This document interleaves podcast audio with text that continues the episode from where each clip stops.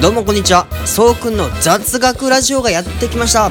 ということで今回は、知らない方が幸せだった雑学5000ということで今日も早速やっていきましょううんちに付着した大腸菌はトイレットペーパー8枚重ねた程度なら簡単に貫通して手に達する。いやー、こちらなんですけど、皆さん信じられますか？人間なら誰しもうんちをするかと思うんですけど、その時トイレットペーパーどれくらい使いますか？なんとですね、トイレットペーパー8枚程度なら簡単にうんこについている大腸菌が手についてしまうらしいんですよ。これからトイレする際鳥肌が立ちますね。なので皆さん、トイレットペーパーいっぱい使いましょう。無駄遣いはしないようにしてくださいね。ということで、次日本人には牛乳のタンパク質を分解する酵素をほとんど持ってない人が多いので、飲んでも栄養として摂取できない。はい。ということで、こちらなんですけど、皆さん、衝撃的じゃありませんか？皆さんの幼少期の頃には、カルシウムが取れて、骨にもいいし、身長が伸びるから、どんどん飲もうってね、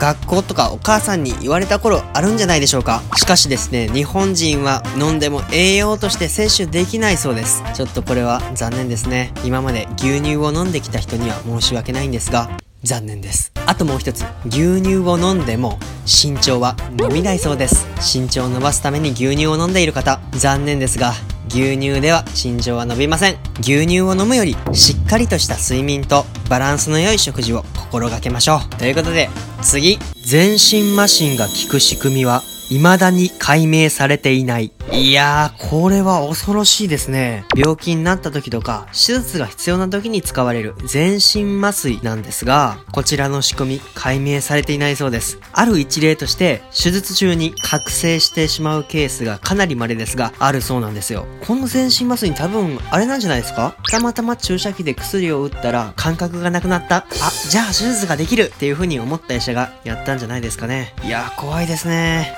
確かに、実際に手術中に目が覚めるってとっても怖くないですか？自分の体が切られているところを目にするかもしれないってことですよ。いやー、恐怖でしかない。ということで、次。キュウリは世界一栄養がない野菜。ということで、こちらなんですけど、これ、実はですね、世界的にも有名なんです。というのも、なんと、キュウリはギネス世界記録にも認定されているほど栄養がない野菜としてね、お墨付きなんですよ。なんと割合として全体の9割が水分なんだとか。夏にキュウリが食べたくなる理由がちょっと分かった気がしますね。人間っていうのは水分を求めているんです。キュウリじゃありません。水を飲みましょう。ということで、次抹茶の緑色の原料は蚕のうんちである。うわー、これは知りたくなかったんじゃないでしょうか、皆さん。特に抹茶好きの方。ちなみにわからない方のために説明しておくと、蚕っていうのは芋虫なんですよね。その蚕っていうのは服とかに使われる絹の材料として重要な役割を占めているんですよね。その芋虫のうんちが、なんとなんと、抹茶の緑色の色素に使われていたんですよね。だから皆さん、抹茶アイスを食べていたってことは、蚕のうんちアイスを食べていることになります。いやー、とっても知りたくなかった雑学ですね。というわけで、